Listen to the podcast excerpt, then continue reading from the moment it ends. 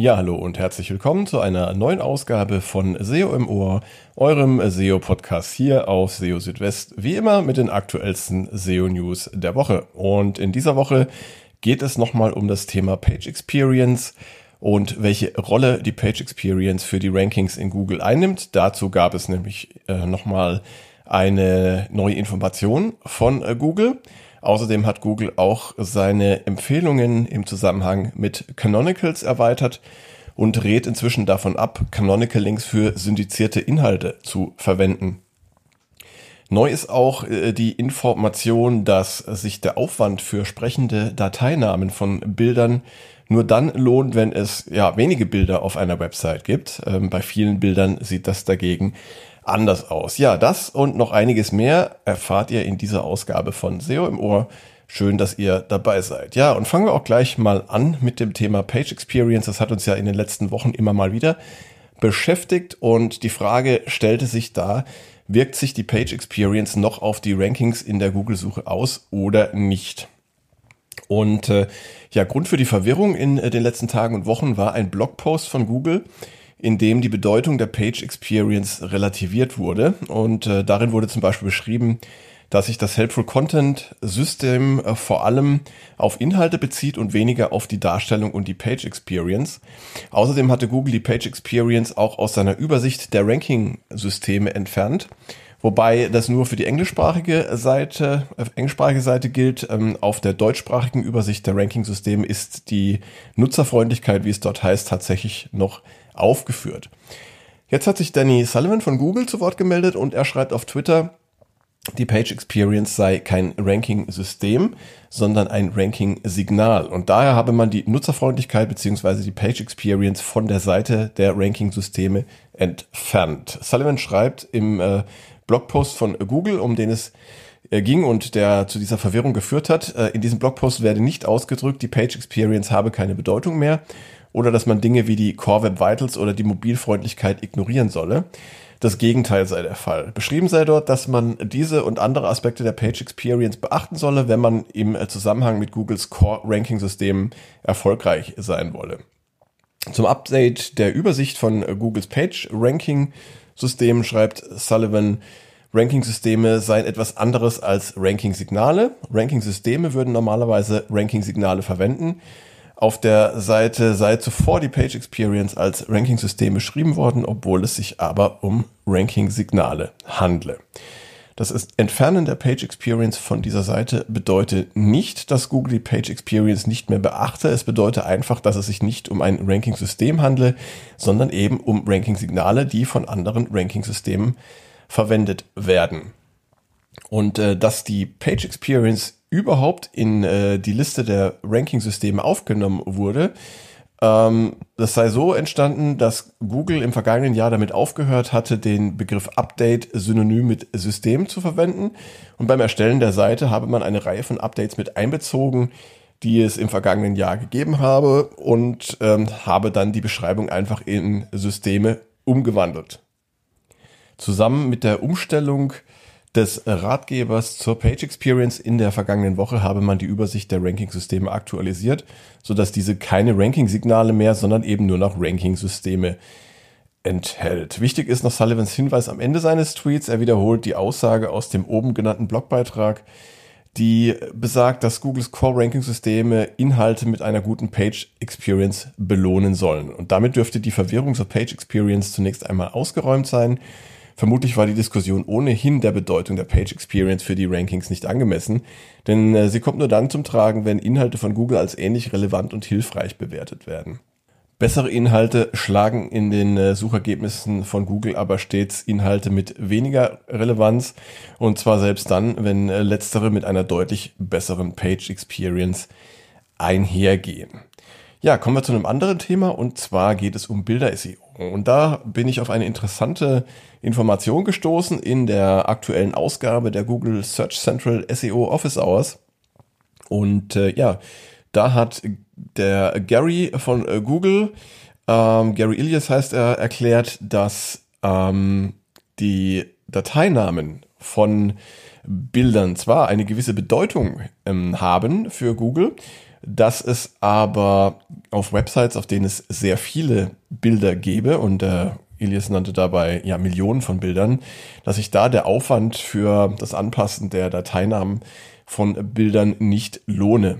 Gäbe es dagegen auf einer Website nur einzelne Bilder, dann solle man ähm, auch auf sprechende Dateinamen setzen. Ähm, das dürfte für Betreiber von Websites mit vielen Bildern interessant sein, denn äh, äh man muss aber auch hier auf die Bedeutung der Bilder ähm, achten, die es auf einer Website gibt. So dürften die Dateinamen auf sehr bildlastigen Websites, etwa von Galerien oder von Fotografen, äh, wichtiger sein als auf Websites, auf denen die Bilder hauptsächlich zur Illustration anderer Inhalte dienen oder wenn es zum Beispiel sich um Stockfotos handelt, bei denen es jetzt ähm, keine Rolle spielt, ob diese ähm, Bilder gute Rankings in der Bildersuche erzielen. Ähm, wichtig ist in diesem Zusammenhang auch noch ein anderer Hinweis, ähm, den Google in dieser Woche gegeben hatte.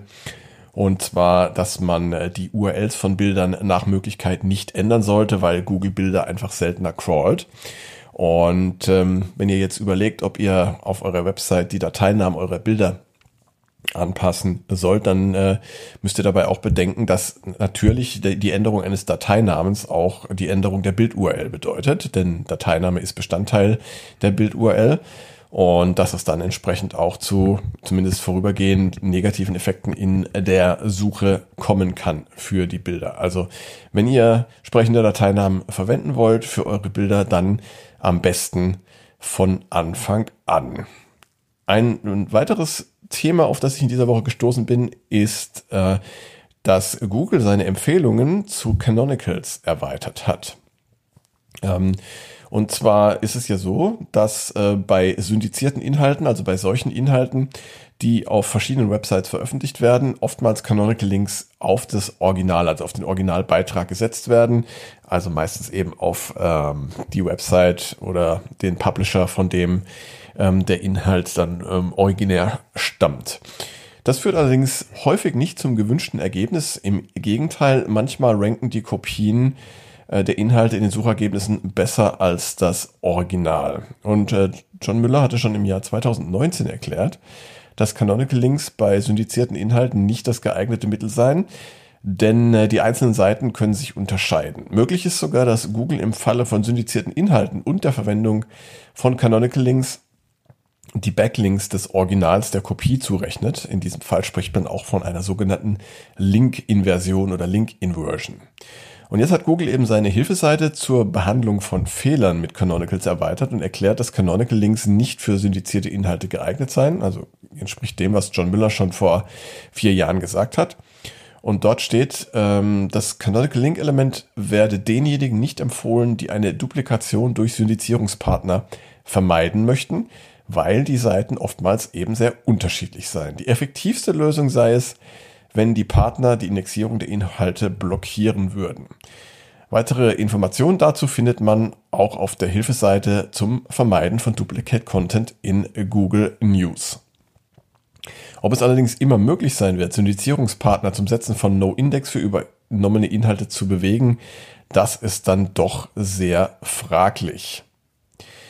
Ja, dann ähm, auch noch ein Tipp für diejenigen unter euch, die äh, ihre Website einmal überarbeiten möchten und ähm, bei denen die Website dann vorübergehend nicht verfügbar ist. Ähm, da solltet ihr darauf achten, nicht einfach eine, ähm, ja, eine statische bald wieder da Seite zu schalten. Also ein, ein Hinweis, dass Arbeiten an eurer Website durchgeführt werden, ähm, sondern ihr solltet ähm, da besser dafür sorgen, dass äh, Google den tatsächlichen Status erkennen kann, also was gerade passiert. Und ähm, das bedeutet, wenn eine Website nur für ein oder zwei Tage nicht erreichbar ist, dann könnt ihr einfach den Status 503 senden. Und laut John Müller, der hat diesen Tipp gegeben, ähm, ist es eh problematisch für alles, was über diesen Zeitraum hinausgeht.